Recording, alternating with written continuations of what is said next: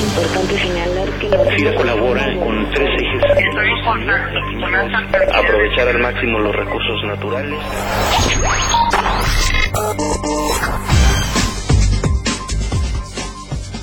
Bienvenidos a FIRA Informativo y como cada lunes saludamos con gusto a todos los que nos escuchan desde sus equipos de cómputo en todas las oficinas de FIRA en el país.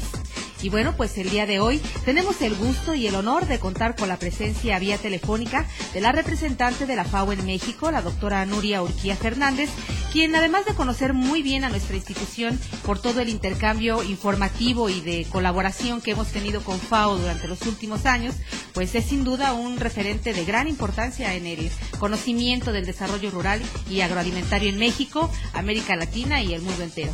Doctora Urquía, bienvenida a FIR Informativo. Buenas tardes, un placer estar con ustedes. Doctora, pues aprovechando esa visión global que la FAO tiene de las condiciones y necesidades de desarrollo en el sector rural, ¿por qué no nos comenta cuáles son los retos y perspectivas en el sector agroalimentario que visualiza la FAO en México en este año? Resumir así en cinco minutos un tema tan complejo pues resulta muy muy complicado sin cometer pues grandes generalizaciones pero digamos que a grandes rasgos sí podemos decir que el panorama mexicano pues es muy diverso muy complejo. Desde el punto de vista de los productores tenemos eh, estratos de productores muy distintos pues que podríamos agrupar en tres grandes grupos, que son los productores de supervivencia o productores cuyos ingresos anuales eh, no superan la línea de pobreza y que llegan casi a los cuatro millones de productores. Tenemos un millón de productores que están en la producción media, con unos ingresos que les permiten vivir, tienen unos niveles de ventas importantes, pero que tienen todavía muchos problemas de acceso a mercados, de tecnificación agrícola, de falta de mentalidad empresarial, de problemas de exportación. Y después tenemos medio millón de productores que son los que tienen el 70% de todas las ventas del mercado y el 60% de la producción total son los productores pues ya están más organizados, fundamentalmente concentrados en el centro norte, el 80% de ellos en solo seis estados del centro norte, y hay enormes diferencias entre estos tres grupos de productores. Los productores medios necesitan mucha capacitación en cuanto a la gestión empresarial, facilitación al acceso al mercado, muchísimos apoyos al tema de capacitación en la tecnificación, las tecnologías y por supuesto acceso a la financiación, eso es fundamental. Y en los pequeños el tipo de apoyo es muy diferente, es un apoyo mucho más centrado que va desde la parte productiva pero también la parte más social. Digamos, es una atención que tiene que ser muy integral porque realmente decimos son productores que son, digamos, tienen unas ventas muy limitadas o no tienen ventas, son productores cuya producción en un porcentaje importante se dedica al autoconsumo y tienen necesidades de todo tipo, digamos, ¿no? Desde el punto de vista de la formación, de la capacitación, de la mejora productiva, pero también el acceso al insumo, el nivel de educación de estos productores es bajo, con lo cual el acceso a los apoyos es más limitado necesitan de una atención muy especial y mucho más directa. Los productores más organizados de los otros estratos tienen más posibilidades de organizarse y de solicitar apoyo. Los pequeños productores están eh, en unas condiciones muy diferentes en, comunidades aisladas, de difícil acceso a la venta también de sus propios productos y esto significa que la atención tiene que llevarse a ellos. O sea, es difícil pensar que ellos se van a organizar para acceder al apoyo. Hay que llegar hasta ellos con una atención mucho más especializada, digamos, ¿no? Y, ahí es muy importante, pues también la coordinación de los distintos actores que realmente apoyan este tipo de productor, ¿no? Y en ese sentido, ¿usted cree que la participación de FIRA en el diseño de mecanismos que contribuyan a incrementar la productividad eh, tiene una, una participación importante o determinante en el sector?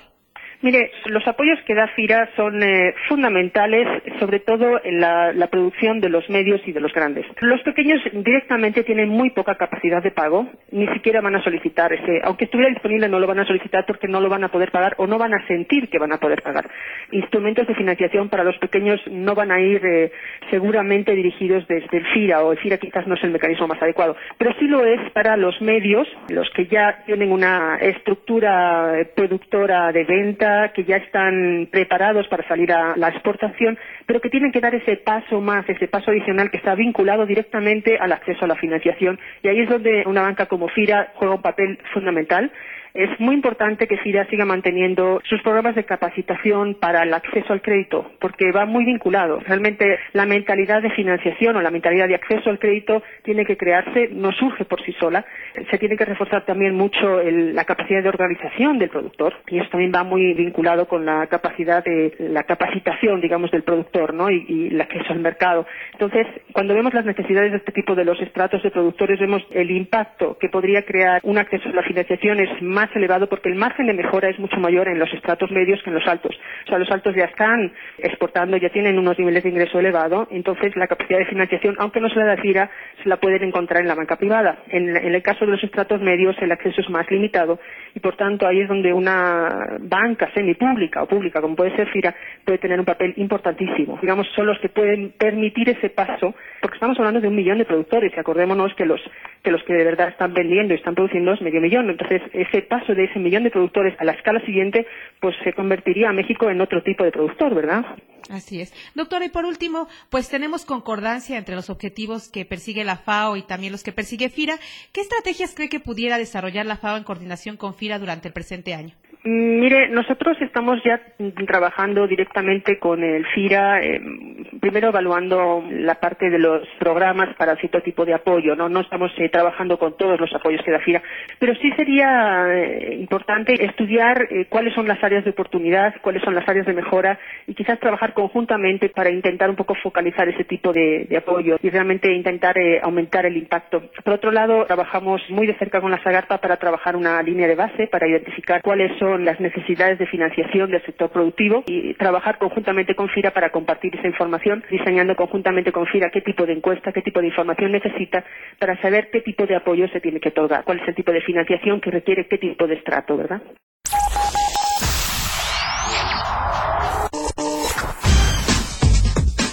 Pues muy interesante su participación, doctora, y agradecemos eh, pues que nos haya dedicado estos minutos para compartirlos con todo el personal de FIRA Informativo.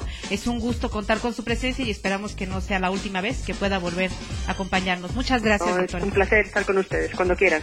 Y como cada emisión, pues les invitamos a que sean parte de los contenidos de nuestro podcast informativo, haciéndonos llegar a la cuenta sci.fira.gov.mx sus sugerencias y comentarios. Muchas gracias por su atención y los esperamos como siempre hasta el próximo lunes. Gira Informativo es una producción de la Subdirección de Comunicación Institucional.